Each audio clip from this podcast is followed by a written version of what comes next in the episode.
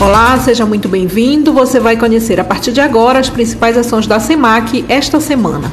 PAC Galeria Espírito Santo. A Galeria Espírito Santo, no centro de Manaus, ganhou esta semana uma unidade do PAC Municipal em parceria entre SEMAC e SEMASC. A estimativa é que cerca de 20 mil pessoas sejam atendidas por mês no espaço, com serviços de emissão de segunda via do RG, certidão de nascimento e cadastro único, encaminhamento para vagas de emprego, cadastro e orientação para seguro-desemprego, ouvidoria municipal, serviços da CEMEF, do Instituto Municipal de Mobilidade Urbana e das concessionárias Águas de Manaus e Amazonas Energia. Visita ao ramal da cooperativa.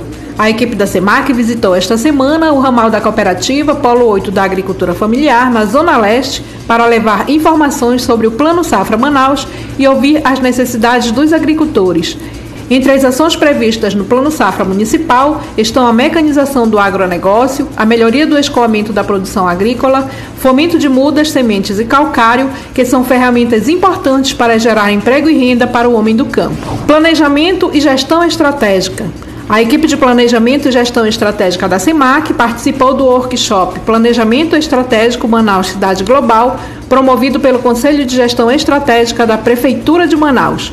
O objetivo do encontro foi definir os projetos da SEMAC para os próximos quatro anos, considerando o plano de governo do prefeito Davi Almeida e o plano plurianual 2022-2025.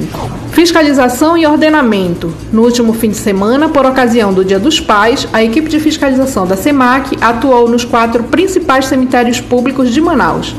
30 fiscais se revezaram nos cemitérios São João Batista, Zona Centro-Sul, Parque Tarumã e Santa Helena, na Zona Oeste, e São Francisco, na Zona Sul de Manaus. Os trabalhadores também receberam informações sobre os procedimentos sanitários a serem adotados para evitar a contaminação pela Covid-19, como o uso de máscara e a disponibilidade de álcool em gel para os clientes. Recuperação de via.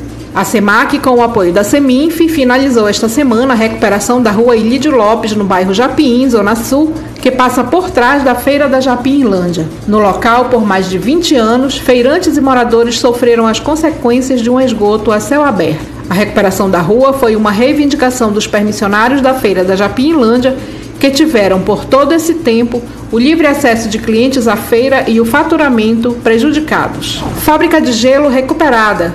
Esta semana, equipes da SEMAC e SEMINF, com apoio do Ministério da Agricultura, Pecuária e Abastecimento, o MAPA, iniciaram a recuperação da fábrica de gelo do bairro Puraquequara, na Zona Leste. A recuperação do maquinário vai beneficiar cerca de 300 pescadores, os agricultores familiares de toda a região do Polo 1 de Agricultura Familiar e 38 permissionários da Feira Comunitária do Puraquequara, que também vai passar por reforma. A capacidade de produção da fábrica, que estava parada há mais de 10 anos, é de 5 toneladas dia do produto. A previsão de entrega é de até 10 dias. E por hoje é só. Para mais informações, basta acompanhar as nossas redes sociais.